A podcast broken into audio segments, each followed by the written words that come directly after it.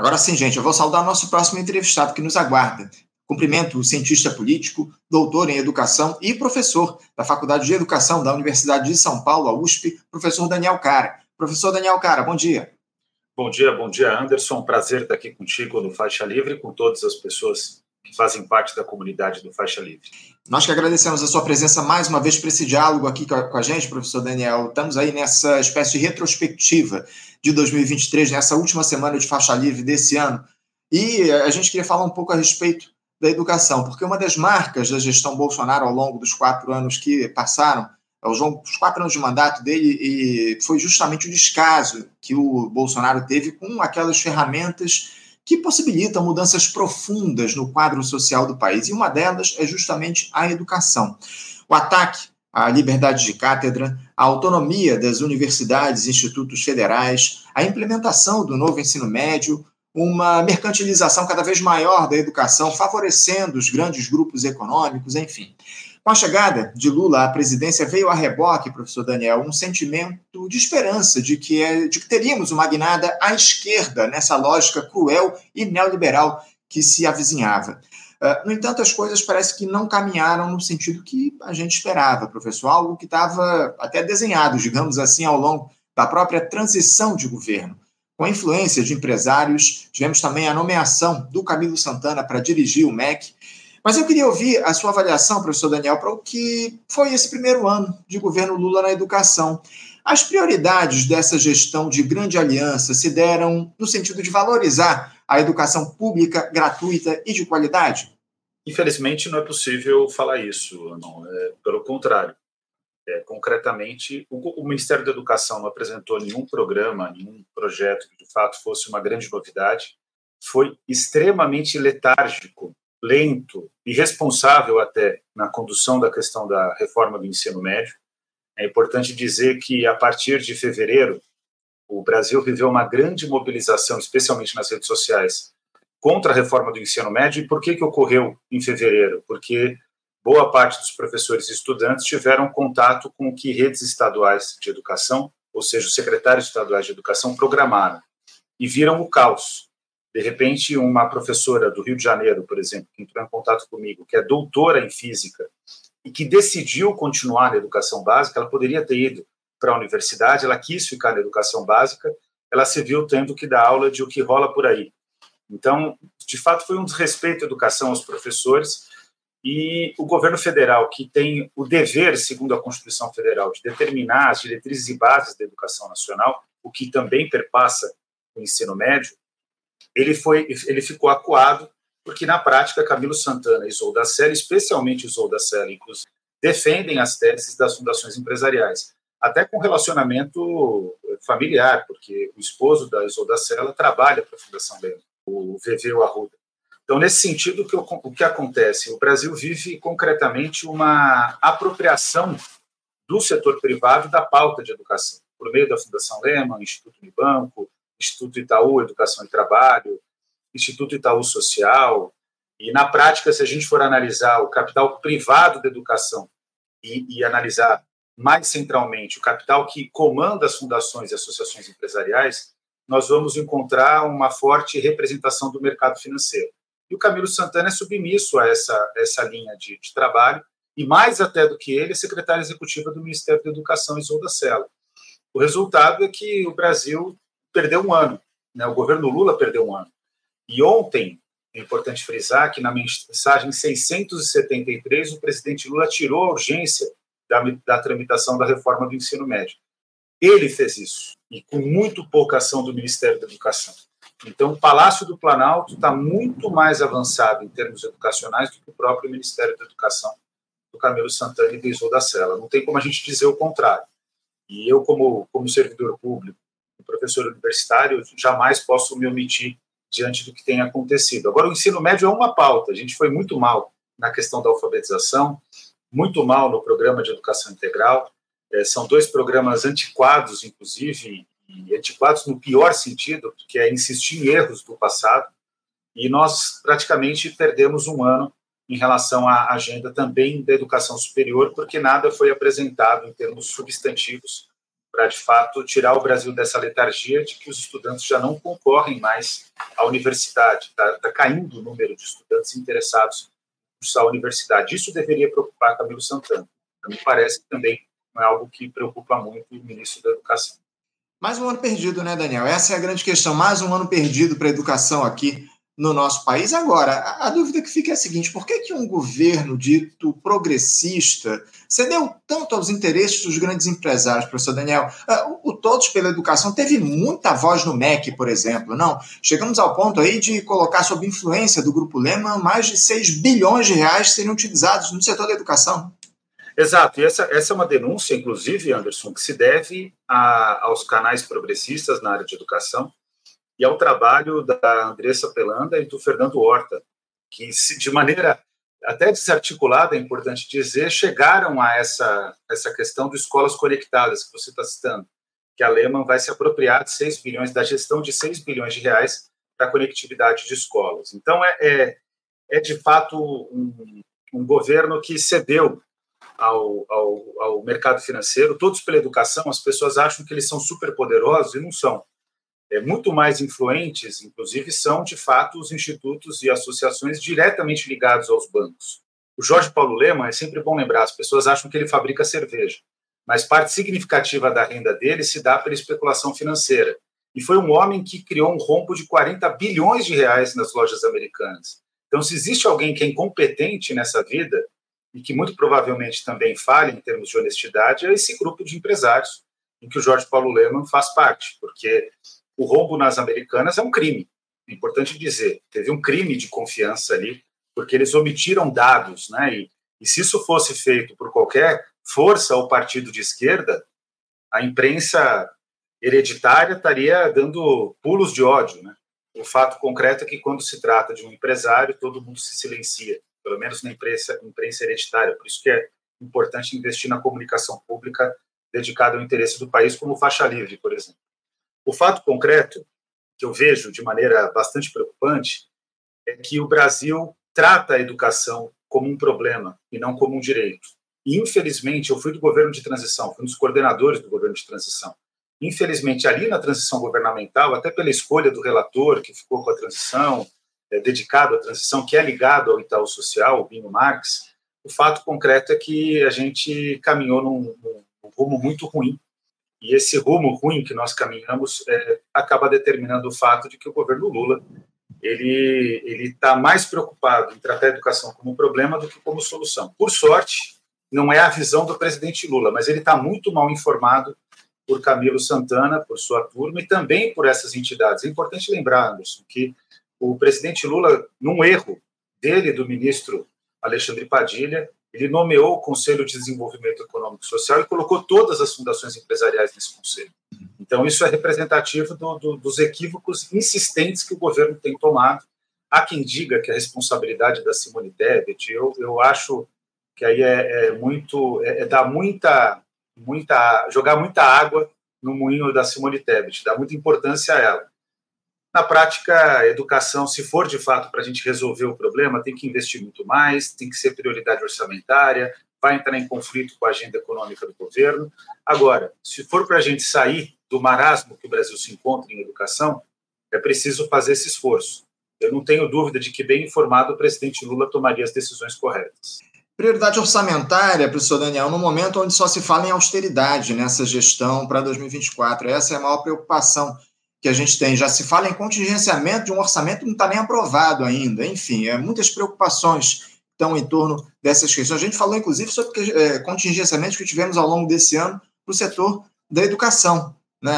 Tivemos aí cortes de recursos para a área, enfim, é, corte de recursos para o CAPES, enfim. É, agora, a gente pode dizer, eu queria tratar de uma outra questão que o senhor trouxe aqui na sua primeira resposta, que é justamente o papel do ministro Camilo Santana, porque ele foi muito celebrado lá no início da gestão, por conta do histórico dele na educação lá, enquanto ele era governador do Ceará. Dá para dizer que o ministro Camilo foi uma decepção ao longo desse primeiro ano de governo Lula? Olha, para mim não foi uma decepção. Eu já esperava que o resultado fosse esse. Eu conheço o Camilo Santana desde que ele era um deputado estadual no Ceará. Quem é o Camilo Santana? O Camilo Santana é filho de um político relevante no Ceará, que, que constrói a sua, a sua vida pública no, no campo da esquerda, muito vinculado ao Miguel Arraes. Não vou aqui fazer uma análise da, do trabalho do Miguel Arraes, mas certamente está mais à esquerda do que o filho. E o Camilo Santana, ele é uma aposta do Cid Gomes que o Cid não achava que iria vingar. Mas o Camilo tem uma visão de centrão, é importante frisar isso. E ele acaba tomando conta da política cearense, a tal ponto, Anderson, que, por exemplo, eu fui para lá para falar sobre a reforma do ensino médio no Ceará, e, e, ele, ele fez todo um trabalho, a assessoria dele, de bloquear a minha participação, inclusive na imprensa. O Ceará não conseguiu, mas ele tem essa, essa, essa, essa obsessão de controle sobre o Ceará. Imagina, no meio da, do debate sobre ensino médio, ele participava de programas de rádio para discutir a questão do lixo em Fortaleza. Então, ele é o ministro da Educação e não quer perder o território dele, que é o território cearense, e, e eu acho isso ruim, é uma perspectiva muito pequena um homem público. Né? O homem público que está no Ministério da Educação ele tem uma pasta gigantesca, um orçamento que é avassalador, é maior do que o da cidade de São Paulo, por exemplo, que é a cidade mais é, rica em termos orçamentários do país. E ele está com a cabeça ali no Ceará. Então, é, é, e, durante toda a trajetória dele no Ceará, é importante frisar isso, ele cedeu às fundações empresariais. Os resultados do Ceará que são bons nos anos iniciais do ensino fundamental e perdem fôlego nos anos finais do ensino fundamental, é sempre bom lembrar isso. Então, é um, é um, é um voo de galinha. Cresce nos anos iniciais e perde nos anos finais. Há todo um problema das avaliações de larga escala, o treinamento para a prova. Tudo isso é praticado no Ceará. Mas tem coisas boas lá, e são fruto do trabalho dos professores, do engajamento dos pais, não dos governantes. Esse é o ponto. E eu vou, vou, até, vou até ser mais enfático as coisas dão certo no Ceará e em diversos outros estados e municípios do Brasil, apesar dos gestores, é graças aos professores. E o Brasil perdeu essa noção. Parece que quem está na sala de aula não vale nada.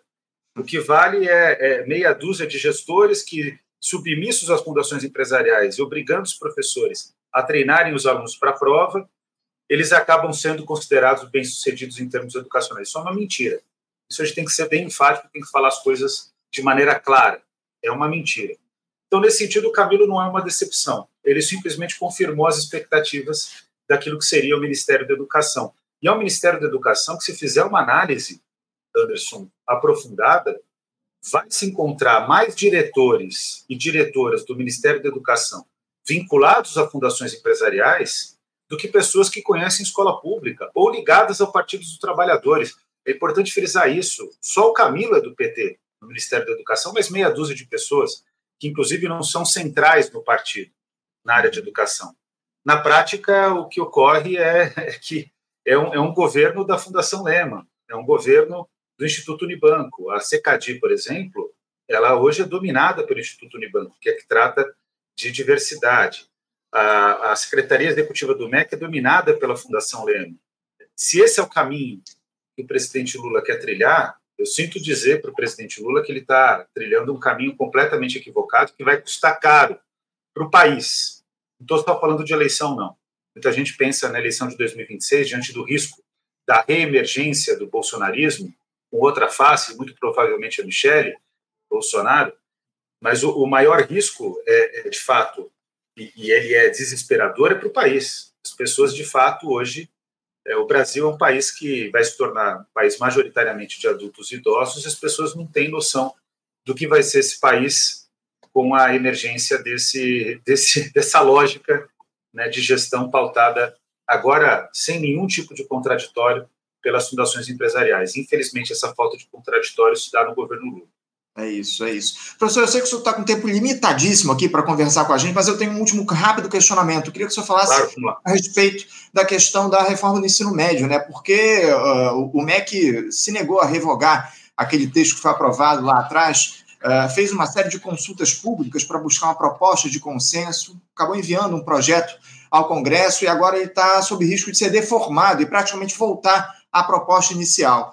O relator da matéria lá na Câmara, o deputado Mendonça Filho, que foi justamente o idealizador do NEM lá durante a gestão do Temer, quando ele era ministro da Educação, fez inúmeras mudanças nesse texto, que tem uma votação prevista para esta terça-feira, inclusive, na comissão que analisa o projeto lá na Câmara. Professor Daniel, essa proposta do deputado Mendonça Filho, que destrói o documento construído pelo governo, algo que já era rebaixado, mas foi a alternativa possível, ela atende aos interesses da educação no país? O que esperar dessa sessão de hoje lá na comissão da Câmara, caso ela de fato ocorra? Olha, é, ontem nós conseguimos pressionar durante o final de semana, o presidente Lula para que ele retirasse a urgência constitucional. É, é importante frisar que durante esses dias teve uma discussão no Palácio do Planalto, na presença do Camilo Santana, isso foi retratado pelo jornal O Povo do Ceará, em que o Rui Costa e outros ministros foram muito agressivos com o Camilo, porque ele simplesmente, eu vou dizer em letras bastante claras aqui, palavras, letras não, palavras bastante claras. Em maio desse ano, o Camilo já tinha anuído o Mendonça Filho, seu relator do novo ensino médio. Passou pelo Camilo Santos. Ele aceitou essa decisão. Por quê? Porque o Mendonça Filho pensa como ele. E vou dizer bem francamente, os dois não pensam nada em termos de educação. Eles são, na verdade, figuras públicas que são instrumentos das fundações empresariais. É uma vergonha dizer isso. O ministro da Educação do governo Lula é um instrumento das fundações empresariais. E repito, a secretária executiva vai no mesmo caminho. Os dois agem dessa maneira. Os dois são instrumentos. Eles não têm, de fato, uma opinião muito sólida sobre, sobre a educação. A Isolda tem, até, mas ela pensa como as fundações empresariais. Então, no caso dela, existe mais convicção. Do Camilo, não, ele não sabe. É só observar o que foi o desempenho dele no Roda Viva é, sobre educação. Ele não sabia as matérias, ele não tinha domínio. Que está acontecendo? A gente tirou a urgência constitucional. O Arthur Lira quer votar, porque ele também tem, o Arthur Lira, ele também tem acordo com as fundações empresariais, ele, ele, ele quer se aproximar delas até pelos interesses políticos dele. Então, pode ser que seja votada a matéria mesmo sem a urgência constitucional. Cabe ao Partido dos Trabalhadores. Se o Partido dos Trabalhadores a, a, e, a sua, e sua federação, e o pessoal e a federação com a rede, né, a sua federação com a rede, saírem do plenário, não tem quórum para votar a matéria. Só que aí vai ter que ter coragem, Anderson. Eu espero que esses parlamentares tenham coragem porque o problema não está só no executivo. A nossa bancada parlamentar é muito fraca hoje. Ela perde qualidade a cada legislatura. O Ulisses Guimarães já previa isso. Ele dizia que se a legislatura atual é ruim, espera a próxima. A próxima sempre é pior. Então é uma situação bem grave. Então, nesse sentido, o que está acontecendo no debate da reforma do ensino médio é que a pauta concreta é o PL 2601 de 2023, que foi feito por pesquisadores. Eu participei da elaboração, mas são muitos pesquisadores é, junto com experiência em escola pública, e é isso que conta para ficar claro para todo mundo. O Mendonça Filho, Instituto para Educação, Instituto Itaú Social, Instituto Itaú Educação e Trabalho, Instituto Unibanco, eles estão surrupiando, estão roubando, roubando 200 ou 300 horas de formação geral básica, ou 30 minutos ou uma hora dos estudantes em relação àquilo que vai fazer diferença na formação deles e vai fazer diferença também para o ingresso na universidade. É disso que se trata. E até, até semana passada, o Camilo Santana estava quieto. Ele apresentou um PL, como você disse, que é uma, um PL rebaixado, mas era um PL que anuía com vários aspectos do, do, do nosso projeto de lei, o 2601, só que ele cedeu. Ele cedeu e aí, de repente, descobriu que o presidente Lula é, não gostaria de ser derrotado na reforma do ensino médio. Parece que, em algum momento, o Camilo Santana teve noção do que estava fazendo. E agora, por pressão, né, e por pressão, inclusive do Palácio do Planalto, ele está tendo que mudar de postura. E agora, até recentemente, a Isolda fez uma defesa das 2.400 horas, que é a nossa agenda, nunca tinha feito antes. Uhum. Também que bom que ela esteja, tomara que ela esteja sendo convencida, né? não, não tenho tanta certeza. Mas o, o, fato é que a gente vai ter que vai ter que ter coragem agora. E, e vou dizer uma coisa aqui para finalizar, eh, Anderson. O nosso campo, o campo da esquerda, eu vi que o Nildo está aqui presente. É, eu nem sempre concordo com o Nildo, mas eu, eu, vejo muito valor nas críticas que ele faz, na, na, preocupação que ele tem. Eu sei que é uma pessoa dedicada ao país. A, a questão concreta que a gente precisa assumir é que a gente precisa ter coragem de colocar o dedo na ferida. Não dá mais para aceitar, em nome de, um, de uma falsa cordialidade, ser atropelado sempre na área de educação. E a gente está sendo atropelado por essa gestão. E se a gente não tiver coragem de colocar os pingos nos is, o resultado concreto é que quem vai ser prejudicado é o povo brasileiro e o Brasil, que sempre são os prejudicados. Só que essa história uma hora tem que mudar e eu espero que a gente comece a trilhar esse caminho em 2024. Da nossa parte, do Faixa Livre, pelo que eu acompanho, da nossa parte, né, na nossa atuação política, de, de magistério e de pesquisa, a gente vai fazendo o nosso papel. Agora, é importante que a sociedade brasileira tenha noção e o campo da esquerda tenha noção que não dá para aceitar, em nome de uma suposta cordialidade, ser passado para trás sempre. A gente está sendo passado para trás pelo menos há 200 anos, quando o Brasil estabeleceu o início da sua trajetória na área de educação. Pior ainda, né? porque é um, é um país de 500 anos que, que mais da metade da sua, da sua vida não, não se preocupou com educação. E quando começa a se preocupar, não é em favor do povo brasileiro. Então, o caminho tem que ser revertido a partir de 2000. Não tenha dúvidas. Eu vou repetir aqui algo que eu disse ainda há pouco na entrevista com o professor João César de Castro Rocha. A esquerda abandonou a ideia de um projeto de país, lamentavelmente. O que a gente observa é a tentativa cada vez mais constante de ocupação de cargos na institucionalidade. A discussão a respeito de um projeto para que a gente tenha um país mais justo, igualitário, ela ficou de lado ao longo desses últimos anos. Lamentavelmente, isso se repete também na área da educação. Professor Daniel, cara, quero agradecer demais a sua participação com a gente aqui mais uma vez no Faixa Livre. Quero agradecer também toda, todo o auxílio que o senhor nos deu ao longo desse ano de 2023. Eu espero que a gente possa estar juntos aí em 2024 para fazer uma análise e para cobrar a respeito das questões relativas à educação aqui no nosso país. Boas festas para o senhor e muito obrigado pela sua participação com a gente. Obrigado, Anderson. Um prazer estar com você e com toda a comunidade do Faixa Livre. Um abraço, professor. Até a próxima. Conversamos aqui com o professor Daniel Cara. O professor Daniel Cara ele é cientista político, doutor em educação e professor da Faculdade de Educação da Universidade de São Paulo, a USP, falando um pouco a respeito desses temas relativos à educação. Né? Lamentavelmente é o que está colocado aqui no nosso país, nessa né? dificuldade que há de se avançar numa educação pública justa, uma pública gratuita de qualidade, a partir da influência desses grupos econômicos que têm aí o aval da institucionalidade do Ministério da Educação, agora representado pelo Camilo Santana nessa gestão do presidente Lula. É o que a gente tem aqui no nosso país, lamentavelmente. Você, ouvinte do Faixa Livre, pode ajudar a mantê-lo no ar. Faça sua contribuição diretamente na conta do Banco Itaú, agência 6157, conta corrente 99360, dígito 8. Esta conta encontra-se em nome do Sindicato dos Professores do Município do Rio de Janeiro e região, o Simpro Rio, uma das nossas entidades patrocinadoras, mas seus recursos são destinados exclusivamente para o financiamento do nosso programa. Você pode fazer sua doação de qualquer valor, utilizando também a nossa chave Pix, que é ouvinte@programafaixalivre.com.br. Sua contribuição é fundamental para a manutenção desta trincheira progressista no ar.